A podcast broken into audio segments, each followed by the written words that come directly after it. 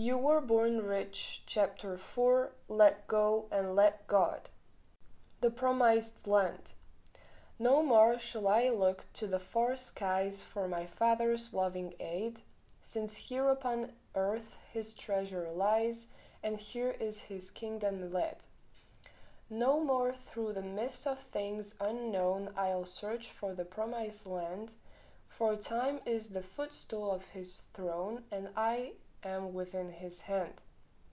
The wealth that is more than finest gold is here, if I shall but ask, and wisdom unguessed and power untold are here for every task. The gates of heaven are before my eyes, their key is within my hand. No more shall I look to the four skies, for here is the promised land. Alva Romanes. Let go and let God.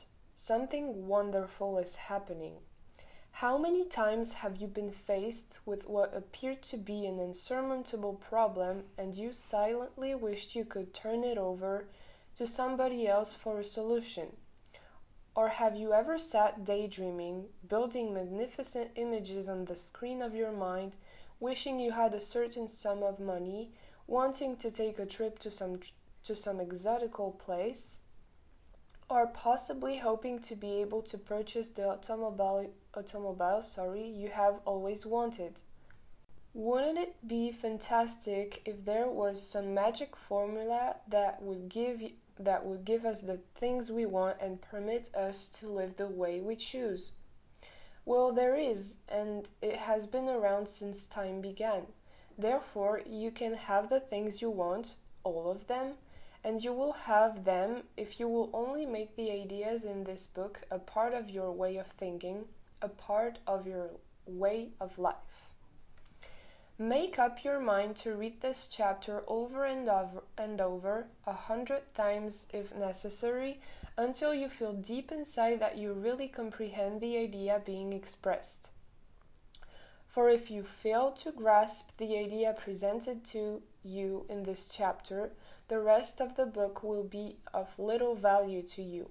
However, once you do understand this chapter, it, it will be as if a tremendous light has gone on in your mind, truly illuminating your life, and you will realize you will never again be the same person you once were. No person, thing, or circumstance will intimidate you ever again. Your days of idle wishing will be brought to a halt. Happiness, health, and prosperity will follow you all the days of your life, and you will spend the rest of your years wanting to share your new understanding with everyone and anyone who is willing to take the time to listen and learn. Be aware, however, that many of the people whom you try to share your new awareness with are simply not ready for it. In fact, 9 out of 10 people will laugh and tell other you're odd when you have shared your, form- your formula, let go and let God, with them. You must realize this is because the vast majority of people whom you encounter every day treat God like some cosmic bellboy who is supposed to run and fetch and then deliver. These individuals erroneously believe that, that merely because a person verbalizes certain thoughts in their mind, God, please get me this, or God, give me that, they will receive what they have asked for. But unfortunately, these people do not understand the true nature of prayer, and what is even more tragic, they don't even know that they don't know. Potential is everywhere, always. Understand this everything you see in this universe, yourself included, is nothing be- but the expression of an infinite power. This power is forever flowing into and through you. Scientists will tell you that everything is energy. I choose to say that everything is spirit. Let go and let God. For centuries, there has been a select group of people who are the real thinkers. These individuals have always known there is a power which permits, penetrates, and fills the interspaces of the cosmos, and that everything you see around you is an expression of that power. The power operates in a very precise manner, which is generally called law. In other words, everything comes from one source, and that source, power, always flows and works to and through the individual, that is you. Stated slightly differently, the image that you that you have formed can only come to you on the physical plane of life, your results, in one way, and that way is by law and through faith. The Mormon religion has a scripture in its Doctrine and Covenants which demonstrates this point extremely well, and although I am not a Mormon myself, I have grown to love these lines. There is a law irrevocably decreed in heaven before the foundations of this world upon which all blessings are predicated. And when we obtain any blessing from God, it is by obedience that to that law upon which it is predicated, the Book of Mormon. The more you study this scripture, the more you will appreciate just how perfect it is. The more you understand its truth, the easier it will be for you to improve the quality of your life. Clarence Smithson's story. A number of years ago, when I was working in Chicago, Illinois, I became close friends with a man by the name of Clarence Smithson. Since Clarence is not a celebrity by any means, I am sure you have never heard his name before. In fact, he is such a modest, self effacing person that if you if he were to walk into a room crowded with people, you would probably not even notice him. Nevertheless, there is a certain indefinable spark in Clarence Smithson's Smithson, which makes him one of the most remarkable individuals I have ever had the pleasure to know. In an attempt to, to identify this elusive quality, I have come up with the following hypothesis. Clarence Smithson incorporates within his very being the principle upon which this entire chapter is based, namely, if a person will let go and let God, have faith that whatever must happen for him to achieve his goal will indeed occur, all things become possible. One day I confronted Clarence and asked him to share with me his view of faith and more specifically his explanation of why he personally seemed to, pos- to possess such a cornup- cornucopia of this important attribute. True to his nature, he explained to me he had not developed a complicated philosophy with respect to the subject. He said everything he believed about faith could be summarized in a simple definition, and it was this definition which gave him the strength he needed to endure the trials and tribulations in his own life. Faith, he said, is the ability to see the invisible and believe in the incredible and that is what enables believers to receive what the masses think is impossible. I have fallen in love with this particular definition and have shared it with countless numbers of people since Clarence first shared it with me. Using a slightly different vocabulary, I would make the observation if you can show me a person who achieves great things, I can show you a person who has great faith in his God given ability to achieve what he images.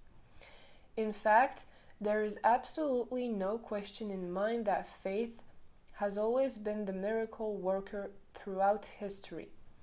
It is the connecting link between God and you, and therefore it is your most valuable non physical possession.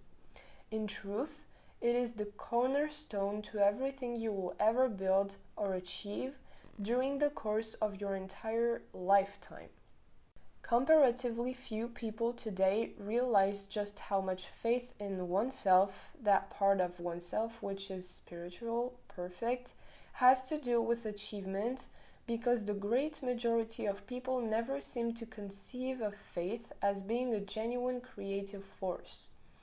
Yet the truth is that not only is faith a bona fide power, but it is the greatest one you will ever encounter. In fact, I would go so far so far as to say that whatever you accomplish in your lifetime will be in, di- in direct proportion to the intensity and persistence of your faith. David and Goliath. Consider, for example, the biblical story of David and Goliath, which surely must rank as one of the greatest testaments ever written on the subject of faith. As you will recall, Goliath, the giant of Gath, came into the Israelite camp boasting pompously and taunting the Israelites to select a man to do battle with him. The Israelites, naturally, were terrified, and not surprisingly, none of them leaped forward to accept the challenge. Some time later, however, when Goliath returned to reiterate his challenge, David, an, Isra- an Israelite youth, overheard the giant's obnoxious boasting and he stepped forward to pick up the gauntlet. Finally, after much pleading before his elders for the dubious honor of facing Goliath in battle, the youth was accorded to greet the great privilege of going forth to the battle. The elders insisted, however, that David clothe himself in heavy protective armor. They also gave him a sword with with which to smite his powerful adversary. But David said, I am not used to these things. I cannot fight with these handicaps. These are not my weapons. I have other weapons with which to fight the giants. So he stripped himself of all his armor and went into battle with no weapon other than a slight than the simple slingshot and a few pebbles which he had gathered from the nearby brook. When the giant leader of the Philistines, protected as he was with armor from head to toe, armed with mighty weapons and preceded by his shield bearer, saw the, un, saw the unarmed, unprotected Israelite youth approaching, he was infuriated. He said to David, Come to me, and I will give that thy flesh unto the fowls of, their, of the air and to the beasts of the field. Young David, however, never one to be intimidated, answered the giant, saying, Thou comest to me with a sword and with a spear and with a shield, but I come to thee in the name of the Lord of hosts, the God of the armies of Israel, whom thou hast defeated. This day will the Lord deliver thee into mine hands. While the giant Goliath placed his faith in physical objects like armor, swords, and shields, David placed his solely in, a, in an unseen God. The result, the result, the young Israelite shepherd defeated his far mightier foe. With nothing save a single stone from his sling, David struck Goliath and the giant fell lifeless to the ground. By accepting the principle let go and let God, and believing that whatever must happen for you to reach your goal will happen, like David, you too will successfully conquer the giant in your life. You will witness the physical manifestation of your image and in the proper time.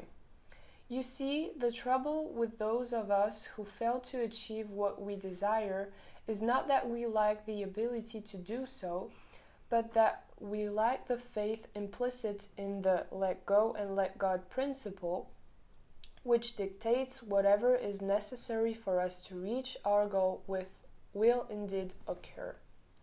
We do not believe we can simply tap into the great spiritual reservoir that lies within us to make connection with divinity, all supply, or whatever else you wish to call that power which sustains each one of us.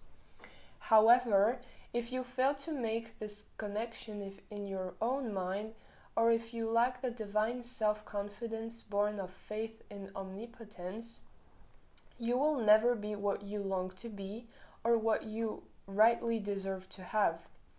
All of your prayers will return to you unanswered, your best efforts will bear no fruit, and your negative attitudes will thwart, will thwart sorry, the realization of your goal. A mind saturated with fear or failure or images of unwanted results can no more accomplish, cre- accomplish, create, or produce anything of value than a stone can violate the law of gravity by flying upwards in the air. You must realize the Creator does not alter the law of gravity to accommodate a person who walks off the roof of a house, even though the person may do it unconsciously or in a drugged state. Similarly, the creative principle of the law of achievement cannot be violated with impunity. Therefore, you will achieve what you desire, but what you long to be, be what you long to be, only when you become obedient that, to that inexplorable law of life. To recapitulate, the first step in the creative process is to relax and see yourself already in possession of the good that you desire build the image, the second step is to let go and let God. In working with spirit, it helps to focus on the truth that spirit is in all places at all times. Since this is so, it follows that you possess the godlike ability to tap into positive thoughts anytime you wish and anywhere you choose. Moreover, once you become aware of your kindship with the creative power, that you are in truth a child of spirit, you cannot possibly be anything other than positive, forceful, radiant, and self reliant in your dealings with the world, a conqueror of those forces which would attempt to drag you down or hold you back. Once this happens, all the forces in the universe will come together to help you reach your goal or the manifestation of your image. Finally, gaining the understanding that you are made in the image of the Creator of the universe and are a living part of eternal spirit will ultimately transform the results that you are achieving in your life every day. Another thing you should know about spirit is that it is a power which is forever flowing into and through you. We also call this thought. But as spirit or thought flows into you, you choose the image you will then form with it. Experiment for yourself, sit back, relax, and then become fully aware of this great creative capacity. You can actually form one image or picture after another on the screen of your mind, images of things which already exist physically, like your car, your home, your place of business, or images of things that you that do not exist exist yet, such as your short-term and long-term goals. But the point I want to impress upon you now is that although spirit is the very essence of your being, it will never move into form or into an image without your assistance.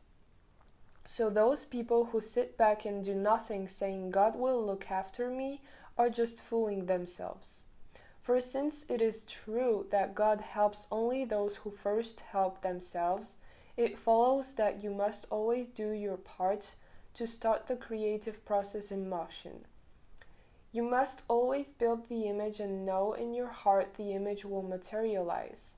You must come to look upon God as being a great unseen provider who inhabits every fiber of your being, and you must also understand that the, that the instant you form the image in your mind, God will go to work in God's perfect way, and move you into an entirely new vibration, you will begin to feel that differently.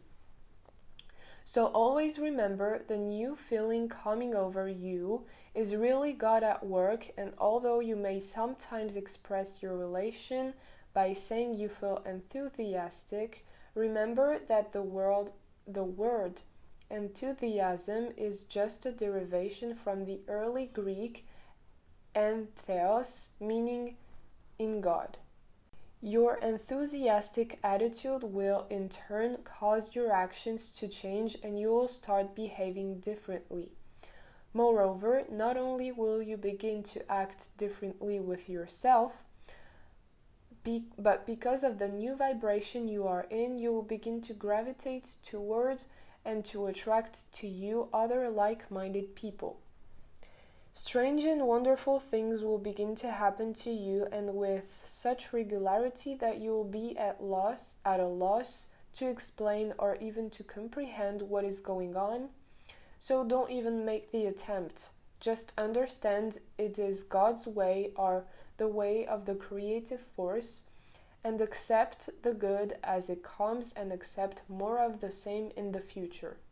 The skeptics will begin to say you are just lucky and you should let it go at that. For as long as you continue to hold the image in your mind of the good you desire, you will always be rewarded. Just have faith that what should happen must happen, and in the right time it will happen.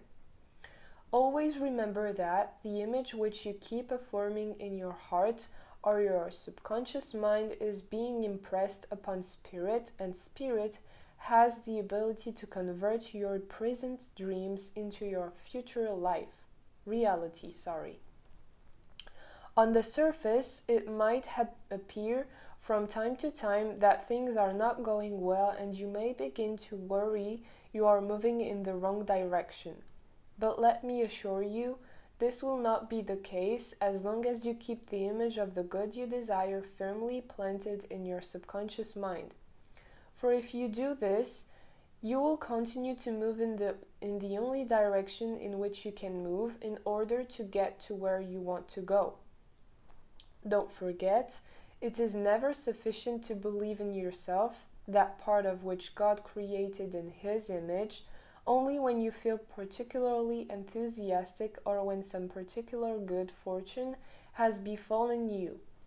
It is never adequate to have faith sporadically to get enthusiastic over your pro- prospects and then to undermine all of your mental kingdom. If it won't do to keep dropping down again and again, like the frog trying to get out of a well, but is fo- feeling weaker and more discouraged after each fall. Any person who starts that type of process in motion is letting go of his image of prosperity and is using his creative powers to build images of poverty instead. And as we have already said, God, being just a God, a just God, will always work to bring about, your ultimate good but always bear in mind it is your innermost thoughts and images you are requesting, not the words to which you might only be paying lip service. Therefore, make it a habit to begin, to begin and end each day with a declaration of faith in yourself, creating after God's image, created after God's image, and in His power, whatever you choose to call it. Guard this faith zealously as you would you as you would your most precious possession and ensure that it never be imperiled by weak, downhearted, and negative thoughts. Doubts, fears, pessimism, and negative thinking poison the very source of life. They sap energy, enthusiasm, ambition, hope, faith, and everything else which makes life purposeful, joyful, and creative. You must consciously entertain only the mental allies of your ambition and those attributes which will help you realize the manifestation of your goal. For, for when you are firmly grounded in faith, negative thoughts will have no power over you because they will not be in harmonious vibration with your new image. You will be mentally strong through the conscious awareness of God's power within you.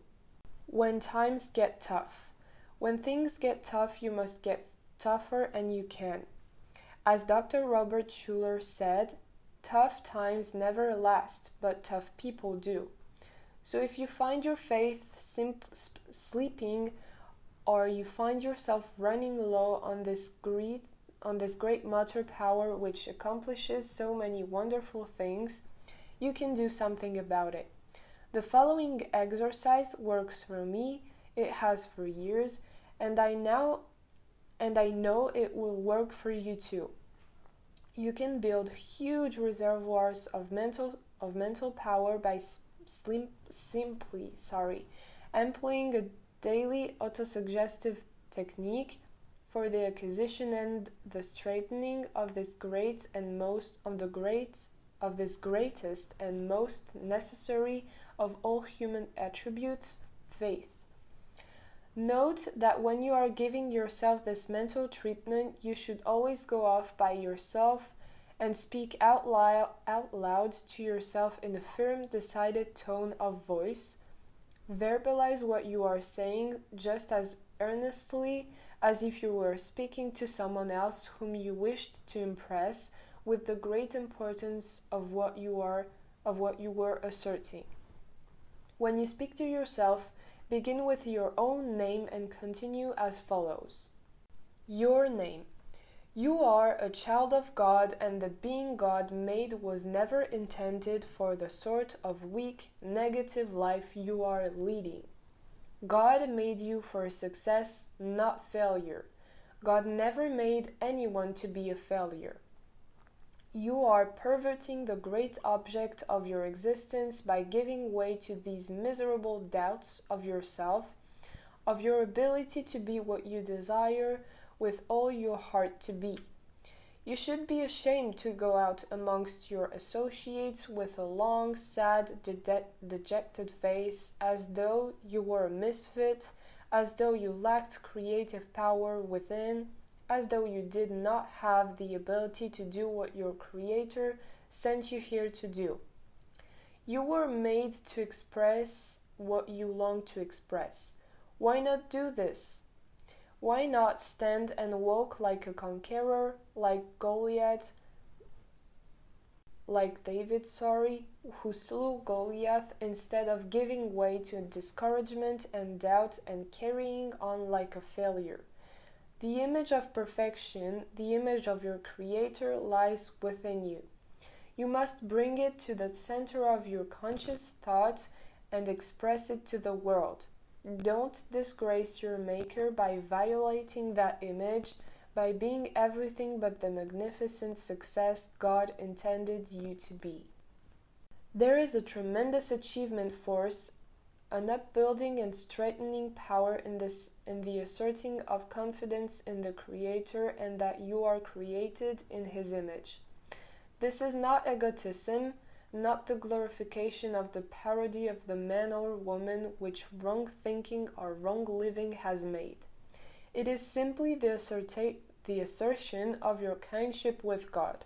Do not force it to happen. There should be no force associated with the with the manifestation of your image because force negates. Trying to do it your way by forcing things to happen is not necessarily God's way. Therefore, learn to follow the quiet voice within that speaks in feelings rather than words. Follow what you what you hear inside rather than what others may be telling you to do. Be aware that the quiet voice within often tells you to do things which run counter to the way most people live their lives. But do not be un- unduly concerned by this. Many of the world's greatest leaders were considered heretics by their peers simply because they choose to march to the tune of a different drummer. These individuals were following the quiet voice within them rather than doing the things considered fashionable in their day. Let your image sink deep into the treasury of your subconscious mind. Let yourself get totally and emotionally involved with your image because by doing this, you are letting go and letting God. Understand, moreover, that if you should falter for any reason and go your own way, the minute you recognize your error and reaffirm your image, Spirit will pick up right where it left off when you choose to take over the controls. Then you will then you will instant instantaneously be back in the right vibration and on the correct pathway leading to success in life. Follow the instructions below to the letter.